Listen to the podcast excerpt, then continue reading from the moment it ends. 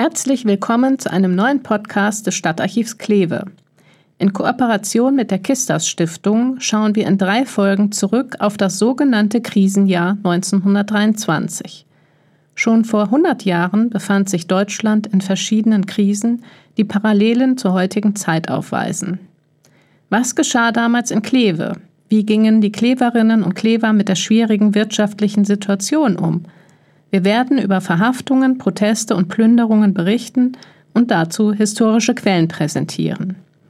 Ich bin Katrin Bürgel, die Leiterin des Stadtarchivs, und neben mir begrüße ich erneut den Rezitator Marco Spohr, der aus den Quellen vortragen wird.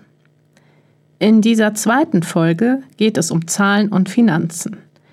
Die Inflation nahm 1923 weiter Fahrt auf. Durch die Finanzierung des Ersten Weltkrieges mit Krediten und Anleihen bei der eigenen Bevölkerung standen am Kriegsende hohe Schuldenberge, hinzu kamen die zu leistenden Reparationen. Notgeld musste gedruckt werden. Der Generalstreik 1923 verschärfte die Inflation zur Hyperinflation, bei der täglich das Geld an Wert verlor und die Druckerpressen nicht mehr nachkamen. Die Zeitung Klevischer Volksfreund verkündete täglich die Preissteigerungen. Städtische Nachrichten 16. April Die Wurstpreise sind um rund 1000 Mark, Speck um rund 500 Mark erhöht worden. 19. April Was kostet die Ausrüstung eines ABC-Schützen?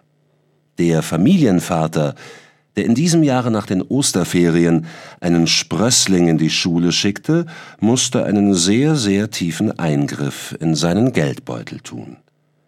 Es kostet, nach den Angaben einer auswärtigen Zeitung zufolge zum Beispiel, eine polierte Schiefertafel 1850 Mark.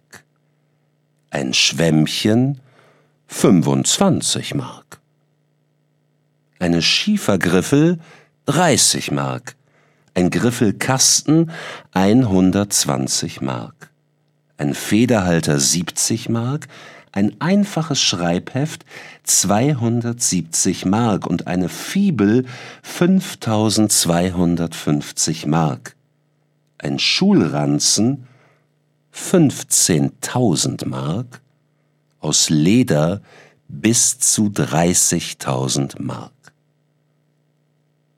Wenn also ein Vater seinem Schulanfänger die vollständige ABC-Schützengarnitur anschaffen will bzw. kann, dann hat er eine Summe auszugeben, für die man bei Kriegsende noch eine sehr nette Villa herstellen könnte.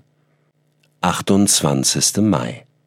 Die Margarine kostet 7100 Mark, die billigste und 9300 Mark die beste Sorte je Pfund. 18. Juni.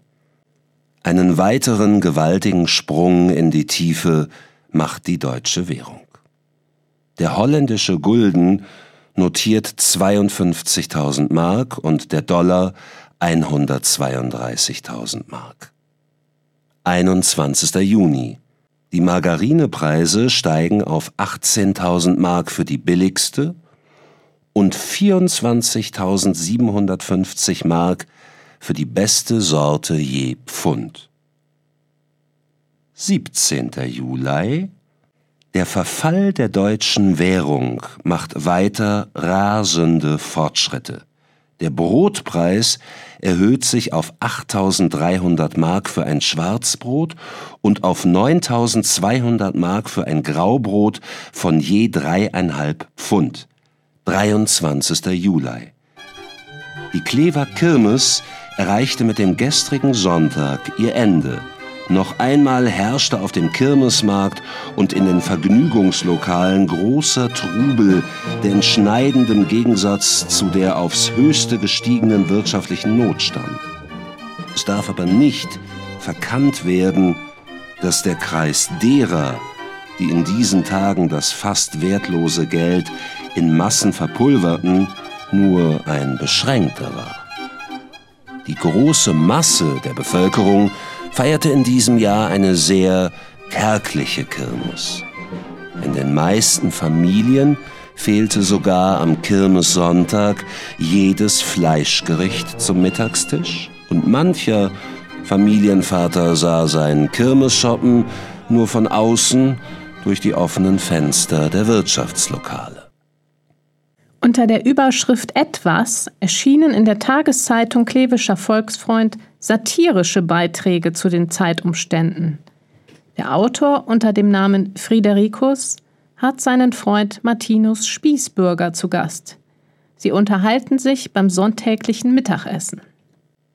Während man früher, vor dem Kriege, während des Essens über irgendetwas anderes sprach, spricht man heute während des Essens nur über das Essen. So kam es, dass Martinus beim Braten sagte, Du kannst doch nicht gerade behaupten, dass es dir schlecht ginge. Leistest du dir das alle Tage? Ich warf mich in die Brust und wuchs um zehn Zentimeter. Na, in meiner Position? Wir essen jeden Sonntag Fleisch, jawohl, oft sogar auch einmal in der Woche. Das Fleisch ist so billig, entsprechend dem allgemeinen Preisabbau geworden, dass man sich's erlauben kann. Wenn's so weitergeht, sogar alle 14 Tage, schließlich alle drei Wochen. Was willst du noch mehr? Im Übrigen bin ich gar nicht materiell. Ich sage, wir leben nicht um zu essen, sondern wir essen Kartoffeln um zu leben. Sie. Wir braten zum Teil alles in Margarine, da wir uns ja nicht nach dem Gulden zu richten brauchen, nicht wahr? In Kleve sind wir endlich soweit. Was geht uns der Gulden an? Wir setzen unsere Preise nach der allgemeinen deutschen Indexziffer, die allerdings ein weiteres Steigen zeigte, nämlich in Bezug auf die Preise. Man nennt das Folgern, Schlüsse ziehen, anziehen. So zieht alles. In demselben Augenblick merkte ich, dass es infolge offener Türe und starken Sturmes fürchterlich zog. Minna, es zieht, schrie ich herum. Martinus bemerkte, du bist zu dünn angezogen, zieh mehr an. Da konnte ich mich nicht länger beherrschen, und ich rief, indem ich kraftlos zurücksank, alles zieht an, ohne dass man etwas anzuziehen hat. Diese scheinbar ausweglose Situation hatte für Kleves Bevölkerung, insbesondere im Arbeitermilieu, harte Konsequenzen. Arbeitslosigkeit, Armut, Hunger und Krankheiten zählten vor allem dazu. So liegt es nahe, dass auf allen möglichen, auch illegalen Wegen versucht wurde, Geld und Lebensmittel zu beschaffen. Insbesondere der Schmuggel über die Grenze florierte. Doch wehe dem, der erwischt wurde. Denn die Strafen waren hoch und jede Verurteilung musste veröffentlicht werden, um Nachahmer abzuschrecken. Und so ist die Zeitung voll von gerichtlichen Neuigkeiten. Zwei Kilo Butter hatte Frau L. aus Matterborn in Kleve gekauft, um sie nach Holland zu bringen. Zwei Monate Gefängnis und 60.000 Mark Geldstrafe wurden gegen sie verhängt. In der Strafsache gegen den Landwirt Johann Stein aus Düffelwart wegen Vergehens und Verbrechens der verbotenen Ausfuhr hat die erste Strafkammer des Landgerichts in Kleve für Recht erkannt der Angeklagte wird wegen Ausfuhr lebenswichtiger Gegenstände in zwei Fällen, von denen einer ein besonders schwerer ist, fünf Schweine, zu einer Gesamtzuchthausstrafe von einem Jahr und zwei Monaten und zu einer Geldstrafe von 500.000 Mark, im Unvermögensfalle zu 16 Monaten Zuchthaus und zu den Kosten des Verfahrens verurteilt. Dem Angeklagten werden die bürgerlichen Ehrenrechte auf fünf Jahre aberkannt, auch ist Polizeiaufsicht zulässig. Dem Verurteilten wird der Handel mit Gegenständen des täglichen Bedarfs untersagt. Die Verurteilung ist auf Kosten des Angeklagten je einmal im Klevischen Volksfreund und im Klever Kreisblatt und durch Anschlag an die Gemeindetafel in Düffelwart öffentlich bekannt zu machen. Die Stadtverordneten berieten und beschlossen in jeder Sitzung weitere Sparmaßnahmen, zum Beispiel die Aufnahme von neuen Anleihen oder wegen der schwierigen Stromversorgung und dem Kohlenmangel die Aussetzung der Gasversorgung nachmittags zwischen 14 und 17 Uhr. Und laufend neue Gebührenerhöhungen für Kanal, Müllabfuhr, Straßenreinigung, Friedhof, Schule. Weißt du, was ein Kurs an der Volkshochschule kostete? 1500 Mark. Und weißt du, was die Nutzung des Stadtbades kostete?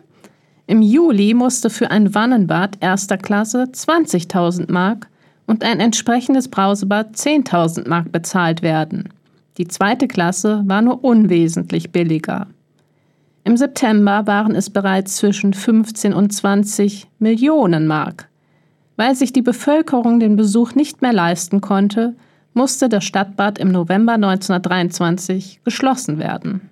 22 Billiarden 989 Billionen 624 Milliarden 723 Millionen 189.368 Mark 50.